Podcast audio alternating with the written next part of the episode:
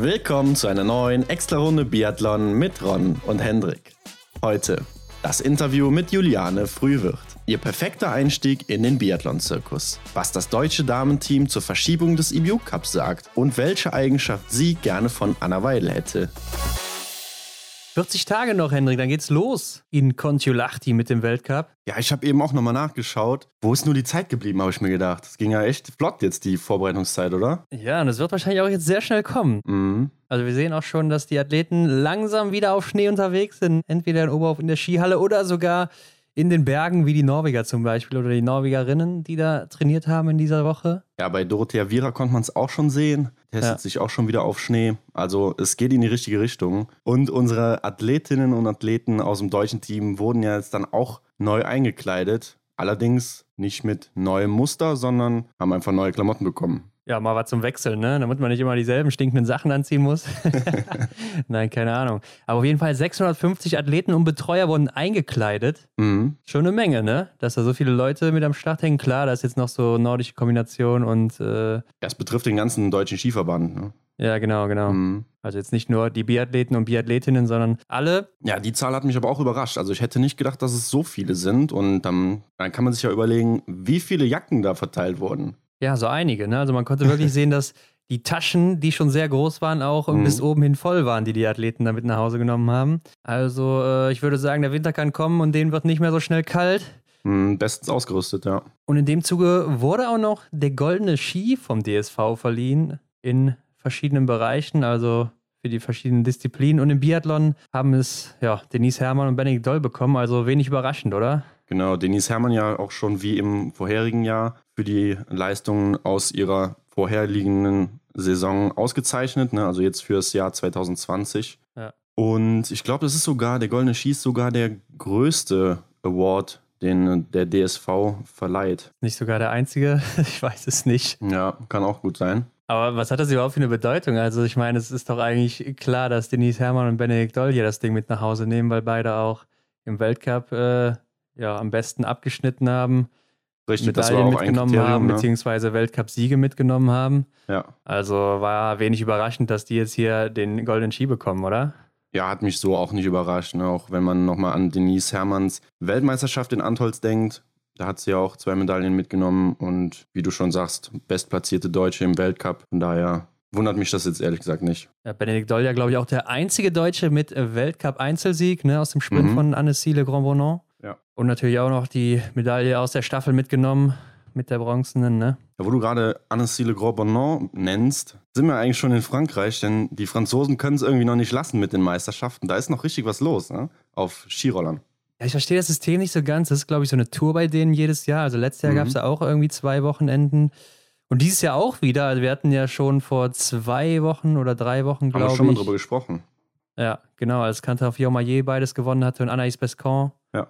Und diesmal hatten wir Sprint und Verfolgung am äh, Samstag und Sonntag. Und äh, ja, bei den Damen, da meldet sich Mhm. eine Frau zurück, die haben wir ja längere Zeit nicht mehr im Weltcup gesehen, nämlich Anaïs Chevalier gewinnt beides, Sprint und Verfolgung. Ja. Ja, Sprint relativ unangefochten mit zehn Treffern, ne? Mhm, ja, dicht gefolgt, aber von ihrer Schwester, ne? Chloé Ja, Chevalier. 16 Sekunden zurück, auch alles getroffen. Und Anaïs Bescon mal wieder auf dem Podest. Mhm. Platz 3 mit einem Fehler. Julia Simon, Platz 4, auch ein Fehler. Also hier wieder läuferig dann nicht so gut unterwegs Ja, gewesen. 10 Sekunden Rückstand hatte sie, ne? Auf den Platz 3. Ja, und das mit einem Fehler, ne? Also Mhm. ist auch langsamer gelaufen als die Chevaliers. Bisschen überraschend, wie ich finde. Also mal so, mal so. Und Justine Brezas ist ja auch eine der Favoritinnen. Wurde Mhm. disqualifiziert, weil sie wohl auf der Strecke irgendwie falsch gelaufen ist. Ist aber wohl ja im Ziel Fünfte gewesen mit 1,31 zurück. Auch ein Fehler, also läuferisch hier auch nicht zurechtgekommen. Ja, vielleicht liegt es halt auch einfach an den Skirollern, ne? dass es einfach nochmal Ja. äh, hier das Szenario eintrifft, dass manche Athletinnen einfach auf Skirollern nicht so gut unterwegs sind wie auf normalen Ski. Ja, ich denke auch, weil sie eben aus dem Training teilweise rauskommen und das dann eben dazu, nicht ja. für den Wettkampf gepiekt sind oder so. Ne? Mhm. Ich denke schon, dass äh, Justine Brezas auch im Weltcup dann wieder läuferisch vorne mit dabei sein wird auf Skiern. Mhm. War ja eigentlich immer so die letzten Jahre. Und äh, ja, im In der Verfolgung meldet sich auch Gilles Simon mit Platz 2 zurück. Hier übrigens Anaïs Chevalier beim letzten Schießen mit vier Fehlern, die ich schon weit geführt hatte, hat es aber dann doch noch nach Hause geholt. Also trotz dessen war sie aber wegen dem letzten Schießen eben nicht so zufrieden. Ja, wird dann wahrscheinlich einfach eine persönliche Meinung gewesen sein, ne? dass man einfach mit dem letzten Schießen offensichtlich nicht zufrieden ist. Bei Klar, vier, vier Fehlern, ne? da muss man, glaube ich, auch nicht drüber reden. Ne? Nee, also, nee, keine Frage. Ja, und Chloé Chevalier, Platz 3 vor Anaïs Pescon auf Platz 4. Ganz genau. Blicken wir mal kurz auf die Herren. Und da sehen wir Simon Detieu ganz oben im Sprint. Auch fehlerfrei geblieben.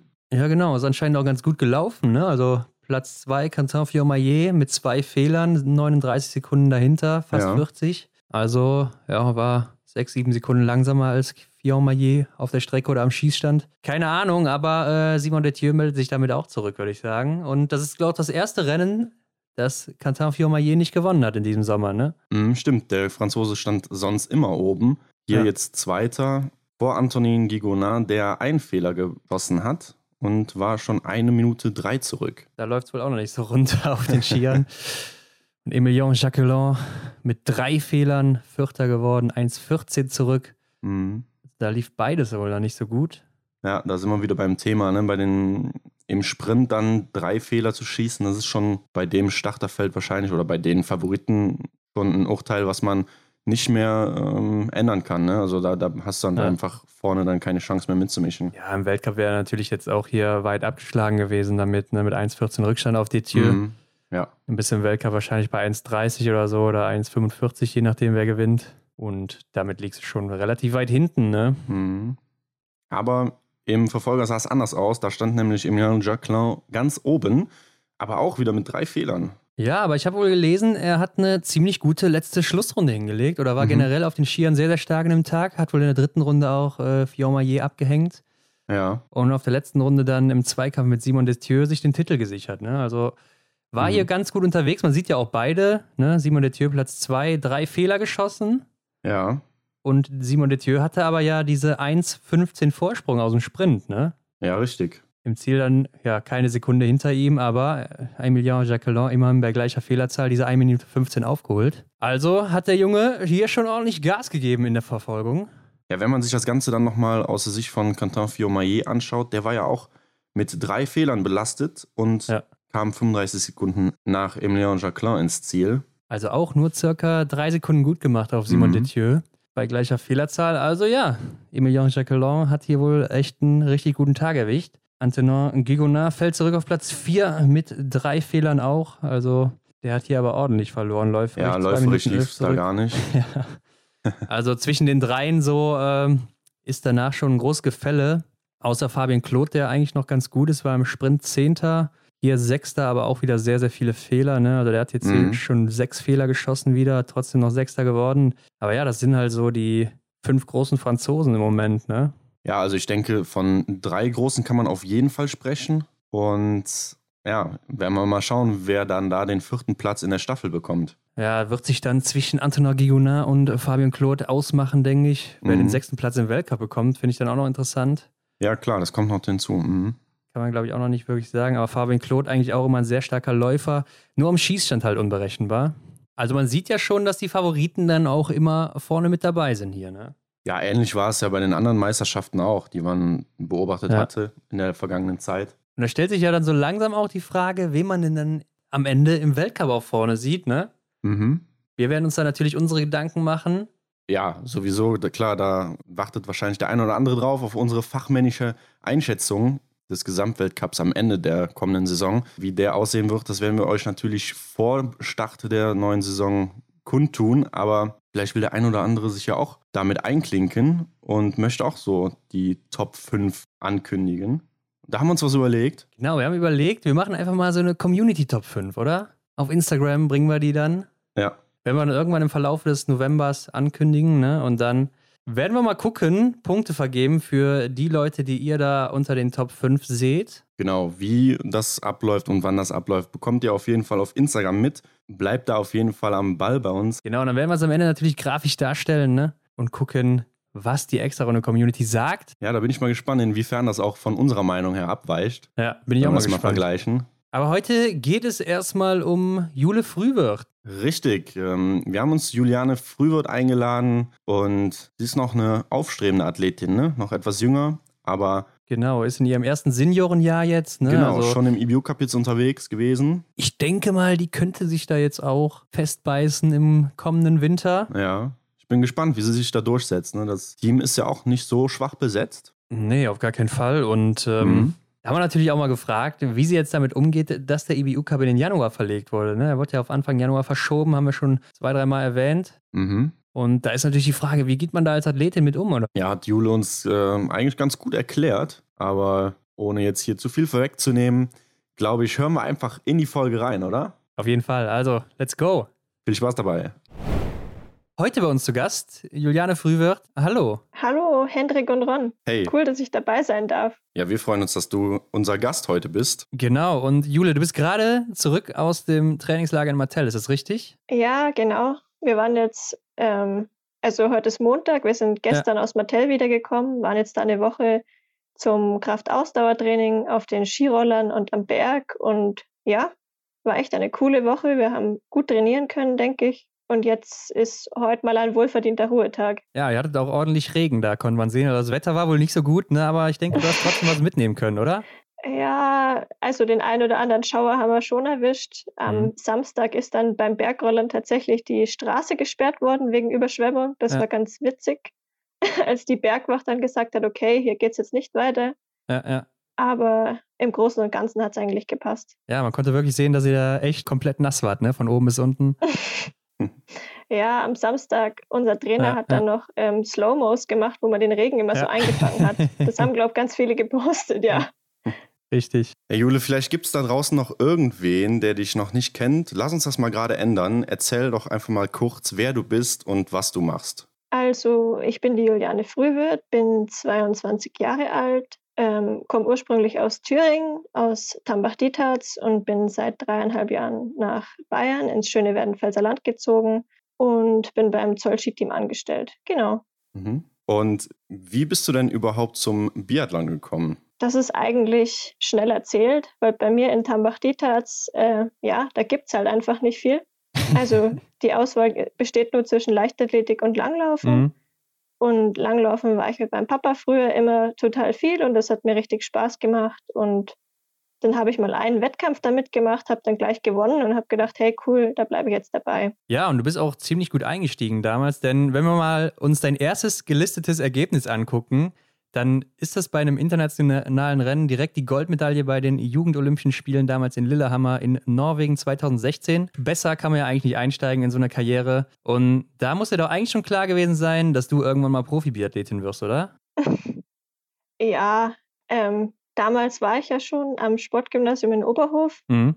Also tatsächlich war da schon mein Wunsch halt, Profi-Biathletin zu werden. Aber bei der JOC da war das jetzt, glaube ich, noch nicht so ganz absehbar. Also auf jeden Fall konnte man sehen, da ist vielleicht Talent vorhanden. Mhm. Und es ist auch immer cool, wenn man dann ähm, mit der internationalen Spitze halt mithalten kann. Aber ja, man muss halt auch immer gesund bleiben und da gehört halt so viel noch dazu. Ja, und du hast ja da auch ansonsten noch ganz gute Ergebnisse erzielt und auch noch die Silbermedaille in der Mixstaffel geholt. Also schon beachtliche Ergebnisse, wie ich finde, in dem Alter. Aber was haben denn deine Eltern damals dazu gesagt? Waren die auch schon so weit, dass die gesagt haben, deine Zukunft, die liegt mal im Biathlon? Äh, meine Eltern, die haben mich eigentlich immer unterstützt bei allem, was ich gemacht habe, aber es war jetzt nie so, dass die gesagt hätten, hey, ähm, du musst jetzt unbedingt dann Leistungssportlerin werden. Mhm. Wenn ich da nach dem Abi einfach gesagt hätte, hey, ich mag jetzt studieren oder ich mag was ganz anderes machen, wäre das für die, glaube ich, genauso okay gewesen. Ja, weil es ist ja meistens so, dass Eltern wirklich so diesen Weg vorsehen oder eher einen sicheren Weg für das eigene Kind vorsehen. Ne? Das wäre dann zum Beispiel eben wie von dir das angesprochene Studium, was du ja auch ja, machst. Tatsächlich, ja. meine Mama, die war gar nicht so begeistert.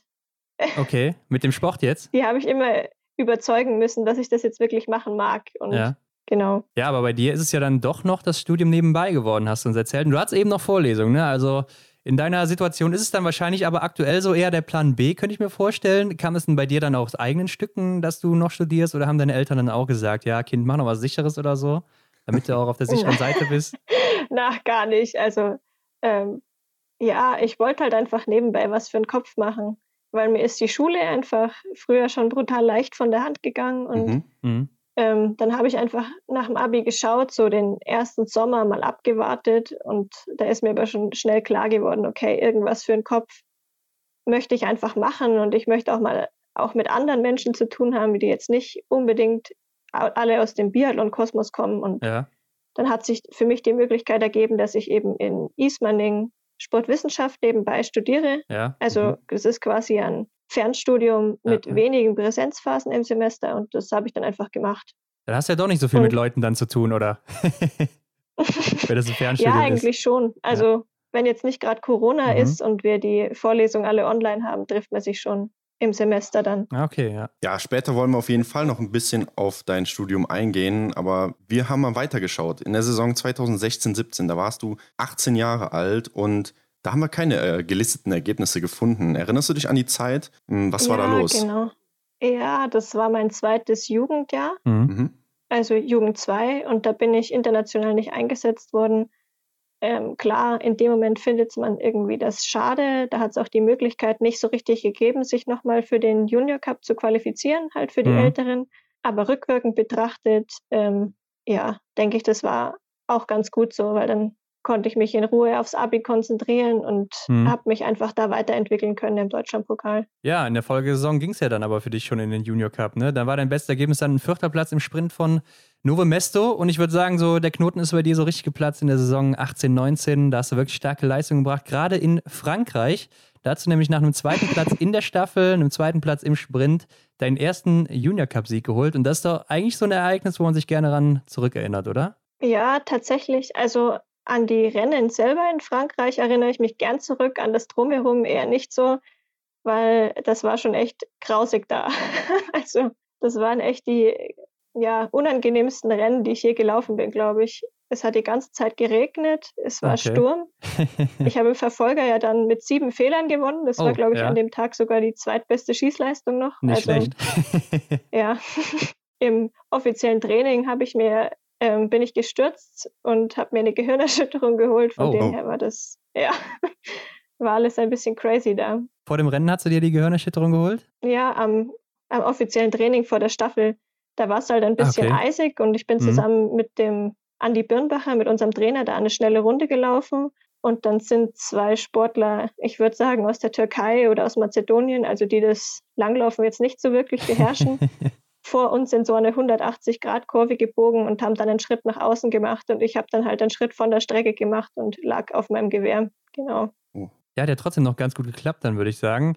Aber mhm. auch deine zweite JWM, damals in Bresno, war ja auch im Vergleich zu deiner ersten so relativ erfolgreich. Ne? Also du hast ein Silber geholt im Einzel und auch mit der Staffelnummer. Und glaubst du im mhm. Jahr zuvor, das war ein OTP, warst du da noch ein bisschen zu jung für oder war es einfach der Druck so bei der ersten WM dann? In Ottepe, da ist, glaube ich, vieles zusammengekommen. Ja. Also da war für mich persönlich die Vorbereitung irgendwie nicht optimal. Das war mir einfach das Training auch zu intensiv und ja. ich war da auch im Schießen einfach noch nicht stabil genug. Und dann waren da einfach die Maketa Davidova und die Camilla Zuck sind von der von Olympia wiedergekommen. Ja, und dann sind wir da einfach meilenweit hinterhergelaufen. Also wir waren da schon auch echt schlecht als Team, muss man klar so sagen. ja. Ja, weiter ging es ja dann auch für dich noch zur Europameisterschaft nach Minsk und zwar bei den Senioren. Und mit, mhm. 20, mit 20 Jahren gab es dann hier keine erwähnenswerten Platzierungen für dich zu holen, außer vielleicht der Einzel mit Platz 24. Aber klar, ne, hier sind natürlich wesentlich ältere Athletinnen am Start. Viele auch, die im Weltcup starten, gerade aus der Ukraine oder Russland. Da gibt es Athletinnen, die da schon mal gerne starten. Erzähl doch mal, da wie war kam... tatsächlich damals sogar die Hanna Oeberg dabei.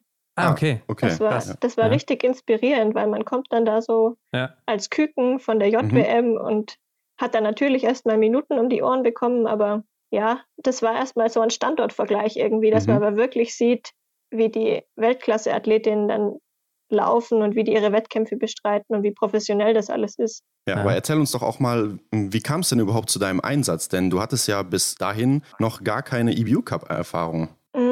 Das ist so gekommen, dass die Qualifikationskriterien halt waren, wer an der JWM eine Einzelmedaille holt, der darf eben dann bei der Europameisterschaft bei den Erwachsenen starten und ähm, im IBU Cup dann. Mhm. Und deswegen war ich dann da dabei. Ah, ja. Und das war echt cool. Ja, und klar, bei den erfahreneren Biathletinnen weht natürlich auch nochmal ein anderer Wind. Du hast gesagt, dass Hanna Oebeck mit dabei war, als halt im Junior Cup. Und was waren so die größten Unterschiede, die du für dich festgestellt hattest?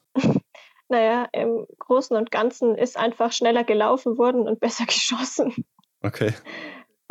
Also das war tatsächlich, ja, das war einfach ein anderes Leistungsniveau.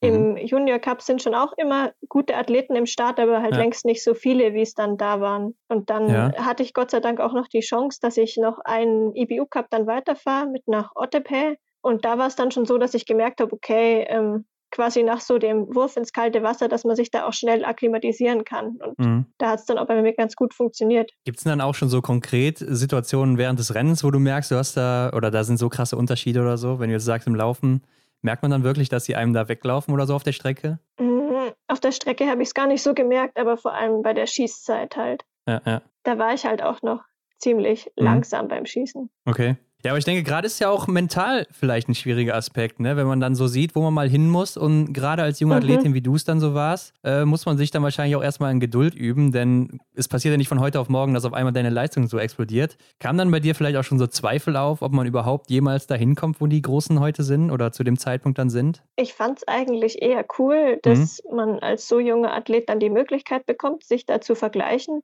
ähm, weil das ist in Deutschland ja jetzt dann doch nicht so üblich. Und ja, ich habe es eher als Chance gesehen, dass ich halt da in der Situation auch wachsen kann. Ja. Weil im Endeffekt als Jüngste hat man ja da auch da nichts zu verlieren. Großartig. Mhm. Ja, klar. Bist du denn grundsätzlich jemand, der ähm, Problem mit dem Thema Geduld hat, so dass, ja, dass das es irgendwie für dich ein Problem ja. gibt? So, so der allergeduldigste Mensch bin ich jetzt nicht. Also wenn ich mir was holen kann, dann möchte ich es mir gleich holen und nicht erst noch warten und lang darauf hinarbeiten. Aber das muss man im Sport ja natürlich trotzdem. Mhm. Und ich denke auch, dass so Ausdauer und mich gut auf was vorbereiten, das schon auch Stärken von mir sind. Was sagen denn dann deine Trainer zu dir, zu dem Thema? Weil die werden mit, wahrscheinlich auch mit dir drüber sprechen oder du wirst mit denen reden und sagen, hey, wann komme ich endlich mal dahin, wo jetzt die Denise ist oder sonst irgendwer, ne? Mhm, da redet man eigentlich im Training jetzt nicht so drüber. Okay. Also wir, wir schauen da eher, ja.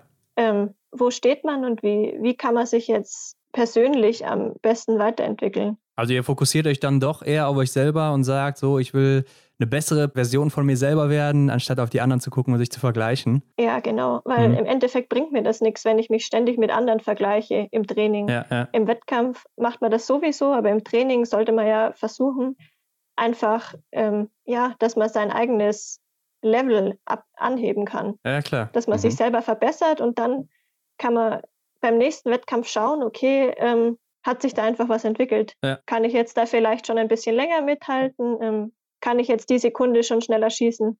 Genau. Ja, aber auch nach der EM in Minsk hast du dich ja schon ein bisschen entwickelt. Ne? Du hast eben angesprochen, du hast mhm. dich dann relativ schnell klimatisiert, bist dann im IBU-Cup direkt eingestiegen mit einem 16. Platz im Supersprint und hast danach sofort nochmal einen draufgesetzt mit deinem ersten Podest, nämlich den dritten Platz hier im Sprint. Und ich denke, mhm. spätestens da müssten dann doch auch so alle Zweifel mal beseitigt sein, oder? Die man vielleicht dann nach der EM hatte. Also bei mir war es halt so, die JWM war in dem Jahr eigentlich mein absoluter Höhepunkt und darauf ja. haben wir auch die Form aufgebaut und ähm, deswegen haben die Trainer schon auch gesagt, dass es sein kann, vielleicht, dass wir zur Europameisterschaft, weil das war dann, glaube ich, anderthalb, zwei Wochen später, also ziemlich nah dran, mhm.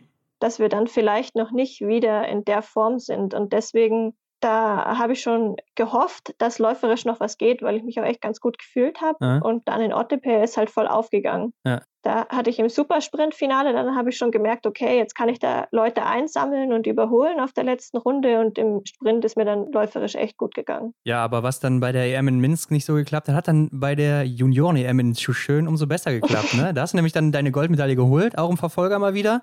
Und mhm. zwei Bronzemedaillen noch dazu. Also damit ging dann auch ein wirklich sehr erfolgreiches Jahr für dich zu Ende, wie ich finde. Und der Lohn war ja. ja dann, dass du quasi in der Saison 2019-20, also in der letzten Saison, von Beginn an direkt im IBU Cup dabei warst, ne? obwohl du eigentlich noch Juniorin warst. Also bist hier auch ganz gut reingekommen, wie ich finde, mit einem siebten Platz im Sprint von Schuschön. Allerdings mhm. war das dann ja auch schon dein bestes Ergebnis und äh, musstest dann nach der JWM in der Lenzer Heide, wo du diesmal dann keine Medaille geholt hast, wieder zurück in den Junior Cup am Aber, ne? Und weißt du noch, warum also, du da zurück Ich, ich wollte das eigentlich eher, weil... Okay, ja, das war unsere Frage ähm, auch. Ja, genau. Das war eigentlich so, dass ich mich an der Deutschen Meisterschaft im Herbst quasi für den IBU Cup qualifiziert habe. Ja. Und da mit einem ziemlich miserablen Massenstart eigentlich mir die Weltcup-Quali so ein bisschen verhagelt hatte. Mhm. Und das hat irgendwie ganz schön an mir genagt und geknabbert. Und ich habe, glaube ich, dann über das ganze Jahr einfach so in der Regeneration ein paar Sachen vernachlässigt und war einfach im Winter dann nicht mehr richtig fit und bin mental auch einfach nicht mehr richtig zurechtgekommen. Und dann bei der JWM,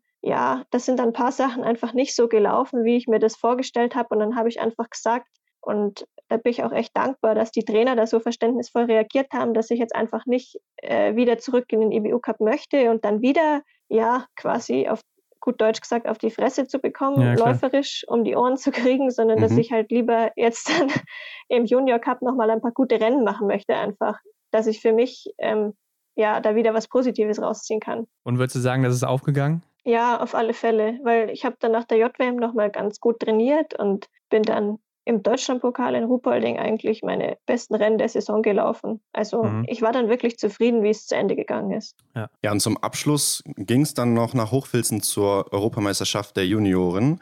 Und da bist mhm. du ja knapp an einer Medaille vorbeigeschraubt, im Einzel mit dem fünften Platz. Und das war dann deine letzte Saison als Juniorin. Und wenn man sich jetzt den Sommer betrachtet, war das deine erste Vorbereitung für den Seniorenbereich. Und da sind ja gerade für dich dann auch die deutschen Meisterschaften sehr wichtig. Äh, denn wie jeder weiß, gibt es natürlich hier die Chance, sich für den Weltcup oder auch für den EBU Cup zu empfehlen. Aber es war ja dann dieses Jahr nicht deine erste deutsche Meisterschaft. Trotzdem ist es doch was anderes in, in deiner Situation dann jetzt bei der deutschen Meisterschaft gestartet zu sein, oder? Äh, fand ich jetzt eigentlich gar nicht. Ah, okay. okay. Weil letztes Jahr, ähm, ja, da war es für mich auch schon so, dass ich ja. gemerkt habe, okay, ich bin gut drauf, ich kann bei den Frauen mitlaufen, ich möchte mich qualifizieren für den IBU Cup oder ja, genau. Mhm. Und deswegen war das dieses Jahr eigentlich genau die gleiche Situation. Mhm. Ja, weil wir hatten ja auch schon vorher Kontakt vor der deutschen Meisterschaft und da hast du uns ja noch gesagt, dass du dich erstmal auf die DM konzentrieren willst, ne, was ja auch ganz verständlich ist.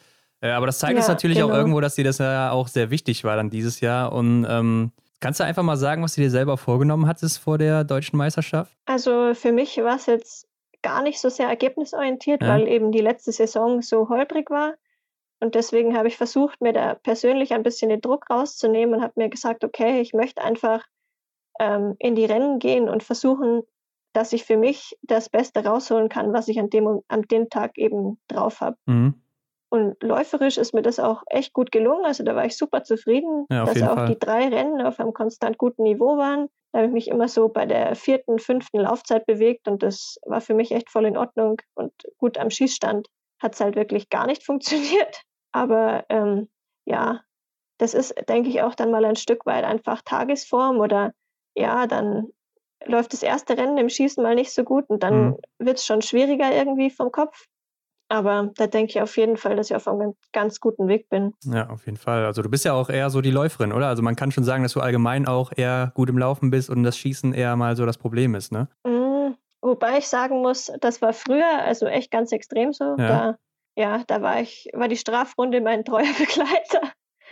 Aber ja, da habe ich eigentlich doch ganz gut weiterentwickelt. Mhm. Und klar, da muss man immer dran arbeiten, aber mittlerweile habe ich eigentlich ein gutes Verhältnis zum Schießstand. Mhm. Ja, das heißt, man kann quasi daraus schlussfolgern, dass so dein äh, Gedanke an den Weltcup-Einsatz zu Beginn der kommenden Saison gar noch, noch gar nicht so stattfand, oder? Also natürlich ähm, wünscht man sich das und also ich habe mir das schon auch irgendwo so als Ziel gesetzt, wenn eben alles gut läuft und ich meine Leistung abrufen hätte können, wäre das auch denke ich, machbar gewesen, sich mhm. für die RG1A zu empfehlen.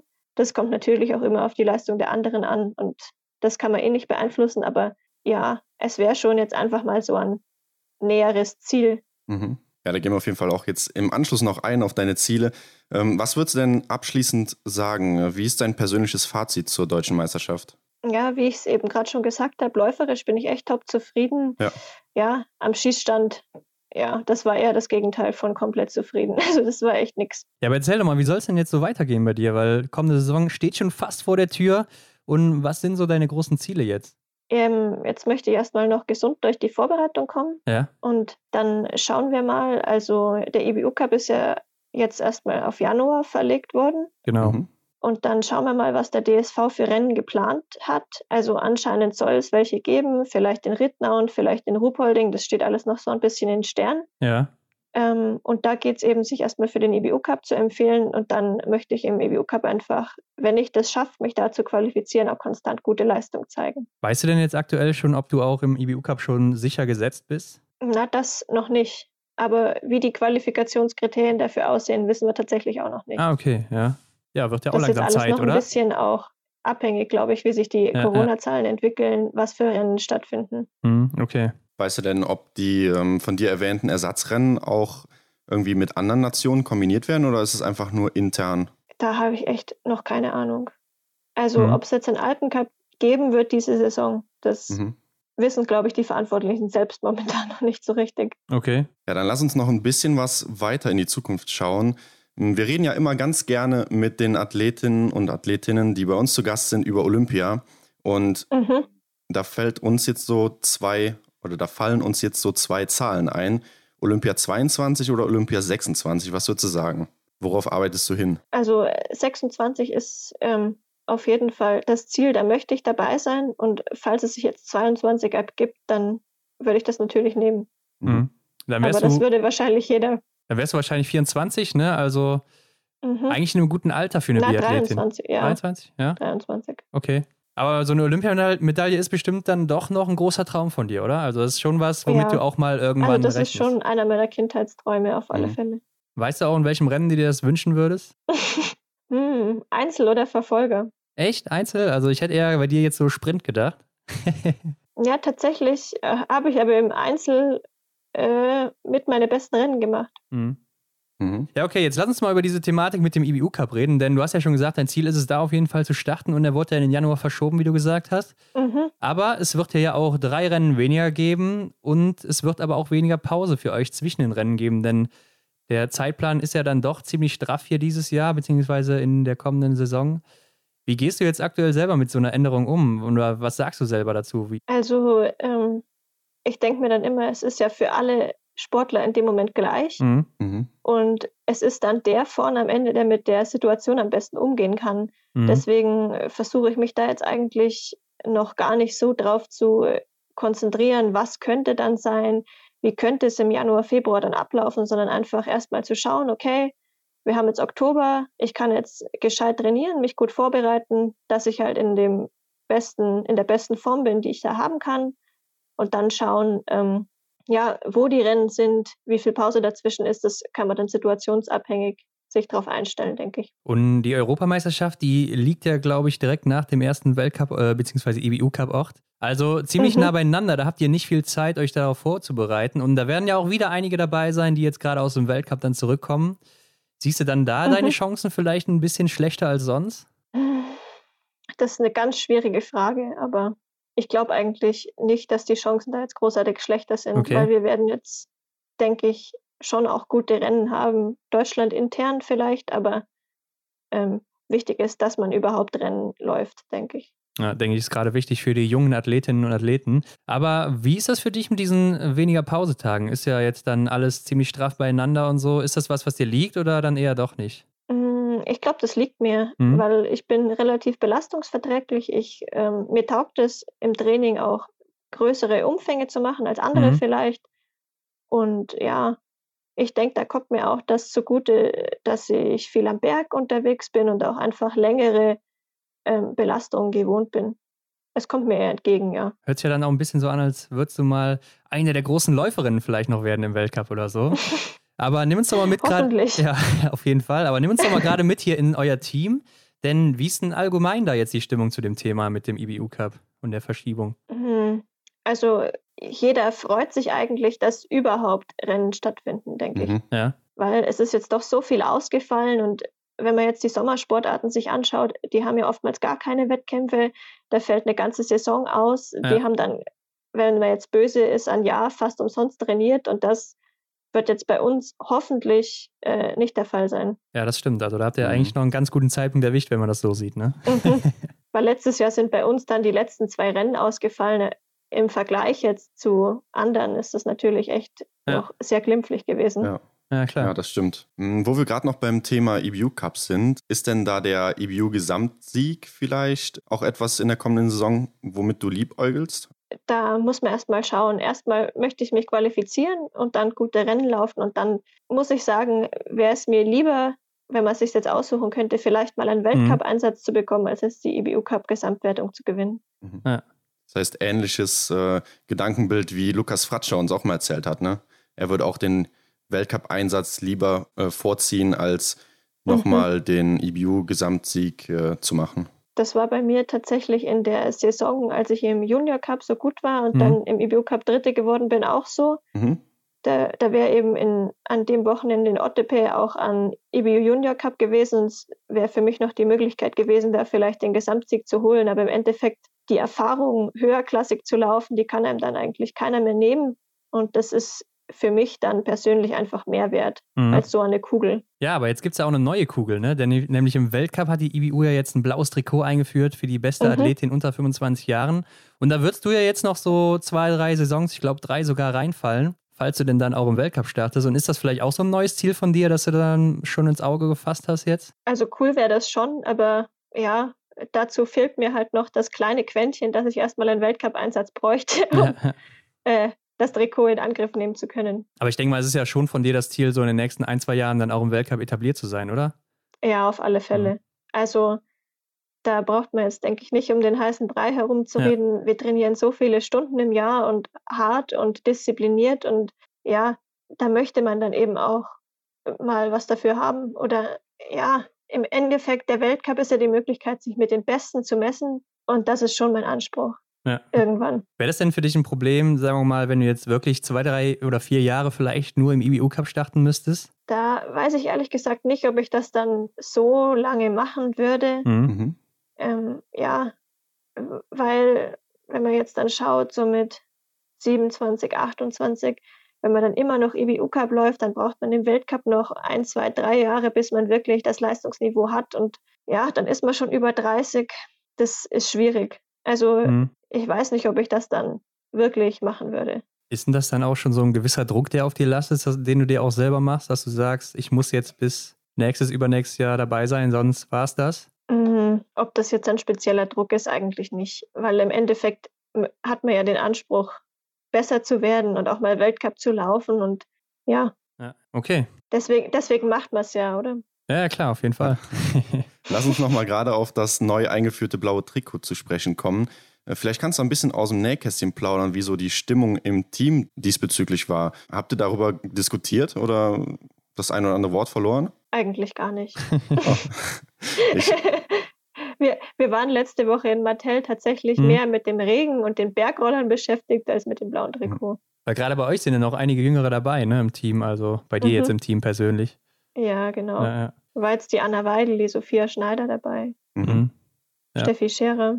Ja, die fallen ja auch noch teilweise da rein. Ähm, mhm. Aber du hast ja auch eingangs erwähnt, dass du studierst und wir haben noch gar nicht geklärt, was, würde ich sagen, ne? Ähm, Sport- und Trainingswissenschaft. Also fällt ja dann perfekt in dein Gebiet eigentlich rein. Hast du dich da selber für interessiert oder ähm, ist es dann einfach was, was du so als Plan B mitnimmst, damit du es nachher so hast? Mhm. Ja, ich war ja, wie ich schon gesagt habe, in Oberhof am Sportgymnasium und mhm. da hat es eben Sporttheorie als Leistungskurs gegeben und das hat mir eigentlich echt Spaß gemacht. Und als ich dann nach dem Abi festgestellt habe, okay, für Leistungssportler zum Studieren nebenbei, da gibt es einfach nicht viel, ähm, ja, bin ich dann irgendwann in Ismaning gelandet und es macht mir eigentlich echt Spaß und man kann auch ein paar Sachen einfach umsetzen mit ins Training mhm. oder Sachen einfach besser verstehen, die der Trainer einem erklärt.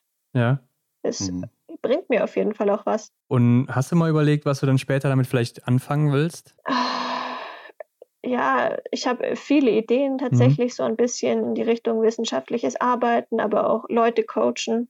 Mhm. Ähm, ja, da ah. möchte ich mich jetzt noch nicht so festlegen. Also Biathlon-Trainerin wäre dann auch schon was, wo man dich dann irgendwann mal im Fernsehen sehen könnte, vielleicht.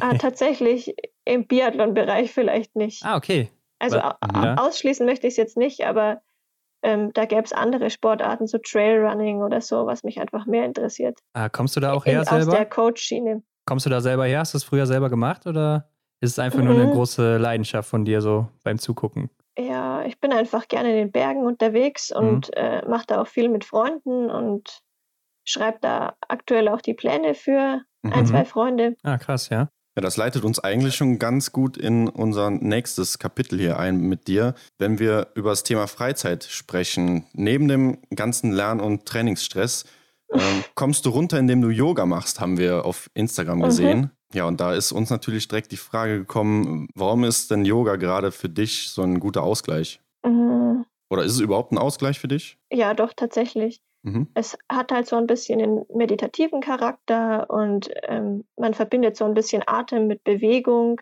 mhm. fokussiert sich einfach auf sich selber und auf den eigenen Körper und ist einfach mit den Gedanken ja wirklich bei sich und mhm. kann in sich reinhören. Das ist echt ein guter Ausgleich. Mhm. Gibt es denn auch Dinge, die du aus dem Yoga aufs Biathlon übertragen kannst? Ja, einfach, dass man gelassener bleibt in bestimmten Situationen. Mhm hilft dir das wahrscheinlich auch sehr am Schießstand, oder? Doch, auf alle Fälle, dass man einfach, ähm, ja, einfach so ein Mindset hat, dass man mal beobachtet, welche Gedankenmuster hat man einfach öfters und dass man sagt, okay, der Gedanke kommt jetzt beim letzten Schießen zum mhm. Beispiel, mhm. ich akzeptiere das und schaffe es aber trotzdem den Switch zurück einfach auf meinen Ablauf, auf das, was ich machen möchte. Es hört sich ja dann doch schon so Richtung Meditation auch an, ne? Ja, du hast ja auch gerade schon gesagt, es ist sehr meditativ für dich. Ist es auch was, was dich interessiert oder du dann auch in dein Training einbaust so? Mm, das sind tatsächlich eher so Techniken, die man auch mit dem Mentaltrainer eher bespricht. Ja. So aus der Schiene kommt es halt eher. Ja, besprech die doch mal mit uns hier. Was, was kannst du uns beibringen, so aus dem meditativen Bereich? Ähm, was vielleicht ganz cool ist, ja? dass man sich über den Tag hinweg einfach mal selbst beobachtet, mhm. ähm, ob man so typische Sätze hat, oftmals neigt man dazu, sich selbst irgendwie schlecht zu reden in Gedanken. Ja. Und dass man einfach beobachtet, okay, hey, ähm, jetzt habe ich mich schon das dritte Mal heute irgendwie selber schlecht geredet. Mhm. Wie wäre es denn, wenn ich mir einfach mal was Positives sage? Und das hat dann wahrscheinlich auch einen gewissen Effekt auf die Ausstrahlung oder wie kann ich mir das vorstellen? Ja, ich glaube auch, dass man einfach dann in sich ein bisschen mehr zufrieden ist. Und das ist ja schon sehr wichtig. Mhm dass er mit sich ja. im Einklang ist oder glücklich halt, zufrieden. Genau. Stärkt dann wahrscheinlich auch das Selbstbewusstsein, kann ich mir vorstellen, ne? Mhm. Ja. ja. wahrscheinlich. Ja, oder auch nicht, okay. Ja, Jule, auf Instagram sieht man ansonsten auch noch, dass du wirklich viel aktiv bist äh, in deiner Freizeit. Ja, so wie eigentlich jede Biathletin oder jeder Biathlet. Ähm, aber gibt es denn bei dir auch mal so einen klassischen Ruhetag? Also du hast uns äh, eben schon verraten, dass heute dein trainingsfreier Tag ist. Bist du dann auch schon mhm. mal so eine Faulenzerin oder? Ja, tatsächlich äh, seit diesem Jahr schon. ähm, okay. Seit ich im letzten Jahr gemerkt habe, dass mir ähm, ja einfach in der Regeneration äh, was abgegangen ist und mhm. dass ich da einfach professioneller werden muss. Ähm, seitdem kann jetzt der Ruhetag auch auf dem Sofa verbracht werden. Und was machst du dann so an einem Ruhetag? Ähm, tatsächlich schaue ich einfach, dass ich mich mit Freunden treffe. Also ja. da habe ich auch Gott sei Dank jetzt in Bayern einen Freundeskreis aufgebaut, der nicht so viel mit Biathlon zu tun hat. Ah, okay, ja. Weil das einfach auch ganz schön ist, dass in seiner Freizeit mal nicht ähm, über Schießabläufe ähm, und ja. Laufzeiten zu philosophieren, sondern einfach normale Themen zu haben. Genau. Also ich bin dann oft im Café anzutreffen. Ah, gut zu wissen, alles klar. Oder am Berg, auf der Berghütte beim Kaiserschmarrn. Ja. Ah ja. Ist dann auch Netflix oder ähm, ja, das Serieschauen ein Thema bei dir? Äh, tatsächlich nicht. Ähm, ah, krass. Ja. Ich habe gar kein Netflix. Ah. Eine, eine äh, Seltenheit ja. heutzutage. ja, da, da, bin ich echt clean. Okay. Weil da versuche ich meine Zeit einfach irgendwie ja, sinnvoller zu nutzen, mal ja ähm, was zu lernen oder mhm. Yoga zu machen oder mal zu mhm. schlafen früher. Ja, ich denke, da wirst du auch deutlich mehr von haben als äh, vom Serien gucken oder Filme gucken. Aber ähm, ich würde sagen, damit läuten wir dann auch unsere Kategorie ein, nämlich Fragen, die wir unsere Gäste immer fragen und unsere Specials. Und ich würde sagen, wir fangen einfach mal an mhm. mit: Hast du ein Ritual vor jedem Rennen? Ja, tatsächlich schon. Mhm. Ich habe so einen Duft, der nennt sich Bergamott, also das ist so ein bisschen in die Richtung Blutorange. Mhm. Und den träufel ich mir da immer auf den Handschuh, dass einfach ähm, der Geruchssinn noch ein bisschen angeregt werden und die Schleimhäute so ein bisschen befeuchtet werden und man einfach befreiter atmet. Ah, okay. Das ist so meine ja. Einstimmung einfach, dass auch das Adrenalinzentrum so ein bisschen angeregt wird, genau. Ja, das kenne ich noch so aus den frühen 2000er Jahren. Hatten Fußball auch immer so auf dem Trikot hier so diesen Fleck mit irgendwas. Äh, Greifst du denn da auch ja. während des Rennens nochmal drauf zurück oder ist das nur für den Beginn? Ähm, ja, also ich habe den Geruch ja dann am Handschuh. Also ja. es kann schon sein, dass ich mir vorm Schießen vielleicht nochmal eine Nase gönne. aber, aber jetzt nicht bewusst. Äh, ist das nichts, was ich dann auch vielleicht ablenken das, könnte? Das hört sich irgendwie ja. ziemlich abgespaced an, ja. wenn man das so erzählt. Ah. Ist es denn nichts, was dich irgendwie zum Niesen bringen könnte oder so am Schießstand? Nee, gar nicht. Okay. Das habe ich schon so gewählt, den Duft, dass mhm. es jetzt nicht so extrem ist. Ja, gut, gut. Jula, hast du einen Lieblingsort im EBU Cup? Rittnauen. Rittnauen und Sjuschen. Mhm. Weil da kommt ja. mir die Strecke echt entgegen. Mhm. Da kann man viel im 1-1 laufen. Da bin ich äh, echt stark. Mhm. Ja, ja, genau. Und in Sjuschen mit dem Sieg im Verfolger, obwohl ich da echt äh, ja, ziemlich körperlich angeschlagen war, ja, ist mir die, die, Strecke echt entgegengekommen. Ja, Norwegen fällt ja dieses Jahr flach bei euch, ne? Ja, genau, mhm. leider. Was ist denn deine Lieblingsdisziplin im Biathlon? Verfolgung, Massenstart und Staffel tatsächlich. Hattest du schon viele Massenstarts in deiner Karriere? Also im Deutschlandpokal haben wir natürlich okay. auch welche. Mhm. Und bei der deutschen Meisterschaft, also ja, ja doch. Ja. Okay. Und wenn mhm. du dich auf ein einziges Event äh, beschränken müsstest, okay, dann die Verfolgung. ja. Mhm. Das Mann oder das Frau gegen Frau ist einfach am coolsten. Ja, das hören wir auch oft, oder Ron? Ja, ja, auf jeden Fall. Also sehen wir aber äh, auch so, ne, als Zuschauer ja. jetzt. Ja. Genau. Stehend oder liegend schießen? Stehend. Da werden die Rennen entschieden und ja, ja da habe ich in der Vergangenheit einfach auch schon echt coole Serien dann geschossen und mhm. mich in eine gute Position gebracht oder eine Staffel in eine gute Position gebracht, deshalb stehend. Bist du denn auch so eine Fanatikerin vom Schnellschießen? Also ist so Dorothea Viera jemand, wo du nacheiferst oder Franzi Preuß? In den Einzelrennen kann ich das leider irgendwie, habe ich das noch nicht so richtig hinbekommen, aber in der Staffel dafür dann schon. Okay. Also in Staffelrennen, da gelingen mir manchmal Serien, wo ich mich dann wirklich hinterher frage, könnte das nicht mal in einem Sprint so passieren? Mhm. Frage. Ja, hm. irgendwann kommt es vielleicht, ne? Also vielleicht macht es dann Klick und dann klappt Ja, doch, das, ich habe da die Hoffnung jetzt auch noch nicht aufgegeben. Ja. Irgendwann wird der Sprint kommen, wo ich mal mit 24, 22 rausgehe. Ja, wir werden darauf achten. ähm, was ist denn für dich das Coolste am Biathlon? dass man so viel unterwegs ist, so viele Orte kennenlernt, aber auch, dass man täglich die Möglichkeit bekommt, sich weiterzuentwickeln und dass es eigentlich das perfekte Rennen fast nicht gibt. Mhm. Weil Biathlon besteht aus so vielen Teildisziplinen und da wird es immer irgendwas geben, was nicht hundertprozentig funktioniert hat und wo man wieder dran arbeiten kann und was man wieder verbessern kann. Was ist denn für dich das Schlimmste am Biathlon? Wenn man in der Staffel als Schlussläufer als Vierter über die Ziellinie läuft. das ist echt schlimm. Okay, hast du das schon öfters? Tatsächlich erst einmal dieses Jahr bei der JWM ja. in der Lenzer Heide. Aber das war wirklich echt schlimm, weil man dann einfach das Gefühl hat, die drei Mädels, die vorher gelaufen sind, dann irgendwie im Stich gelassen zu haben. Hm. Ja. Okay. Es war nicht cool. Was ist denn bisher dein schönster Moment im Biathlon gewesen?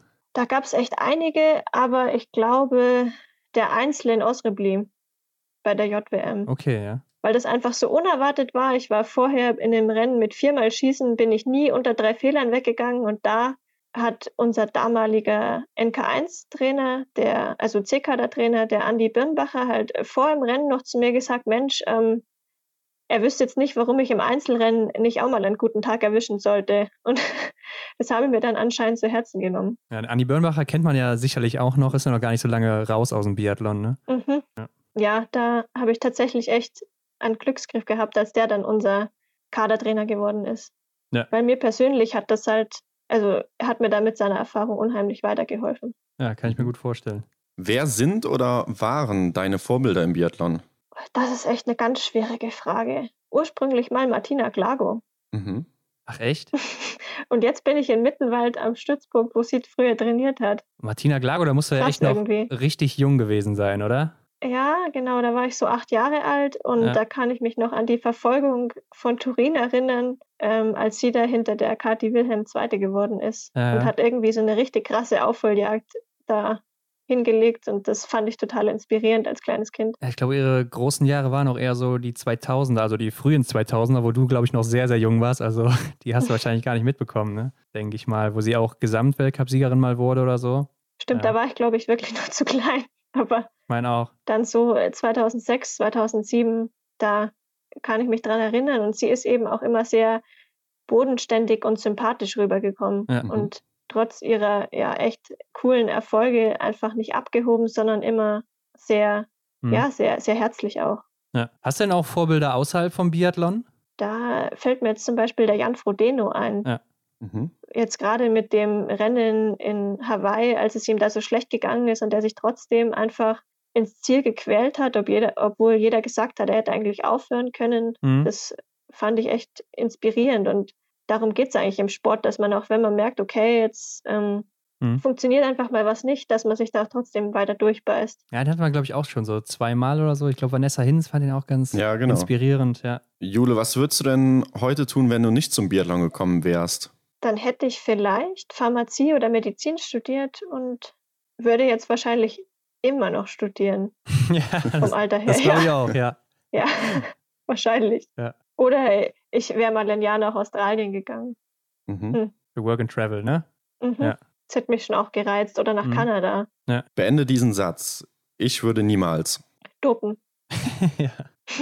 Das kam wie aus dem Gewehr Das ist wahrscheinlich echt abgedroschen, gell? Aber. Aber wir hatten ja. das echt auch Philipp Horn hat es mal gesagt, so. ne? Ja, ich glaube. Das ist für ja. mich tatsächlich echt was, das, das würde ich nie machen. Ja. Ich könnte da einfach so vielen Leuten nicht mehr ins Gesicht schauen und auch nicht mehr in den Spiegel. Hm. Wahrscheinlich wird es auch irgendwann mal rauskommen oder so und dann äh, ja, wäre es eh vorbei für dich. Selbst wenn es nicht rauskommt, dann ja. man hat doch dann selber an den Siegen auch keine Freude mehr, oder? Ja, man weiß halt, dass man, man äh, hier nicht mit ehrlicher Leistung gewonnen hat, so, ne? Ja, also, genau. genau. Mhm. Na, das, das würde ich auf keinen Fall wollen. Ja. Ja, das habe ich mir jetzt auch gedacht, als die Russinnen dann doch ihre Medaillen von Sochi behalten dürfen oder sowas und die selber wissen alle, dass sie trotzdem gedopt haben. Da. Mhm. Aber okay, Stell dir vor, du könntest jetzt den besten Biathleten der Welt zusammenstellen. Es ist auch egal, welche Eigenschaften du nimmst, egal ob Frau, Mann, aktiv oder inaktiv. Was würdest du nehmen und mhm. von wem? Ich würde mir von der Dorothea Viera und der Preuß Franzi die Schießgeschwindigkeit und die Treffsicherheit ja. nehmen. Mhm. Dann ähm, von Martin Foucault und ja, vom Johannes Bö das, das Laufen und vor allem auch die Lauftechnik. Ja, ja. Und ähm, tatsächlich so von der Anna Weidel die Hartnäckigkeit und ah. die so ein bisschen die Sturheit einfach. Ja. Weil das einen, glaube ich, auch ganz gut weiterbringt. Was meinst du damit genau bei der Anna? Ja, die Anna hat einfach ihren eigenen Kopf und die äh, kann sich auch gescheit durchsetzen und es, das ist einfach eine Qualität, die, die schätze ich sehr an ihr. Mhm. mhm okay. Ja, auch mal schön zu erfahren, auf jeden Fall. Was würdest du auf eine Werbetafel schreiben in einer großen Stadt, wo es jeder lesen kann? Du bist nicht auf der Welt, um zu sein, wie andere dich gerne hätten. Den hast du dir aber überlegt, oder? ja, tatsächlich habe ich mir ein paar Folgen angehört und die Fragen kamen immer, ja. Ja, genau. Habe ich schon mal vorher nachgedacht. Ja, dann war es ja, ja auch Aber tatsächlich ist das so ein ja. bisschen was, was auch zu meiner eigenen Historie einfach passt, dass ich mhm. dann von Oberhof einfach weggegangen bin, mhm. von so einem großen Stützpunkt eigentlich hin nach Mittenwald, wo wir jetzt noch nicht mal eine eigene Rollerbahn haben. Mhm. Aber ja, für mich symbolisiert der Spruch einfach so ein bisschen, dass man eigene Entscheidungen treffen können muss. Und wenn die manchmal unpopulär sind und andere das nicht nachvollziehen können, dann so what? Mhm. Ja, man ist eben nicht da, um allen anderen zu gefallen, aber man muss selber glücklich sein und nur dann kann man auch gute Leistung bringen. Ja. Ja, Gut gesagt, aber hast natürlich jetzt auch ein bisschen geschummelt. Äh, aber damit weißt du ja auch, dass wir dann so quasi durch sind. Und jetzt darfst du aber nochmal sagen, wo Leute dich finden können, wenn sie denn mehr über dich erfahren wollen im Biathlon oder über dein Leben generell. Auf Instagram und auf Facebook können sie mir folgen und da bin ich auch gern aktiv und nehme die Leute auch gern mit. Ja, das können wir bestätigen. Also postest du auch relativ viel. Ja. ja, schaut auf jeden Fall mal vorbei. Genau, und damit sind wir auch durch. Jule, wir freuen uns, dass du hier warst und danken dir für deine mhm. Zeit. Und äh, vielleicht sehen wir dich ja schon bald im IBU oder eventuell schon im Weltcup in der kommenden Saison. Mal sehen. Ich danke euch auf jeden Fall für die Einladung. War echt cool. Sehr gerne. Sehr gerne. Bis dann. Ciao. Tschüss. Wir hoffen, dir hat das Interview mit Juliane Frühwirt gefallen. Wenn du mehr über Juliane erfahren willst, dann folge ihr auf Instagram oder Facebook und begleite sie auf ihren Weg in den Biathlon-Weltcup. Ansonsten folge uns und teile die Episode mit deinen Freunden. Damit hilfst du uns sehr. Schau auch auf unserem Instagram-Kanal vorbei. Alle Links findest du wie immer in den Show Notes. Vielen Dank und bis nächste Woche.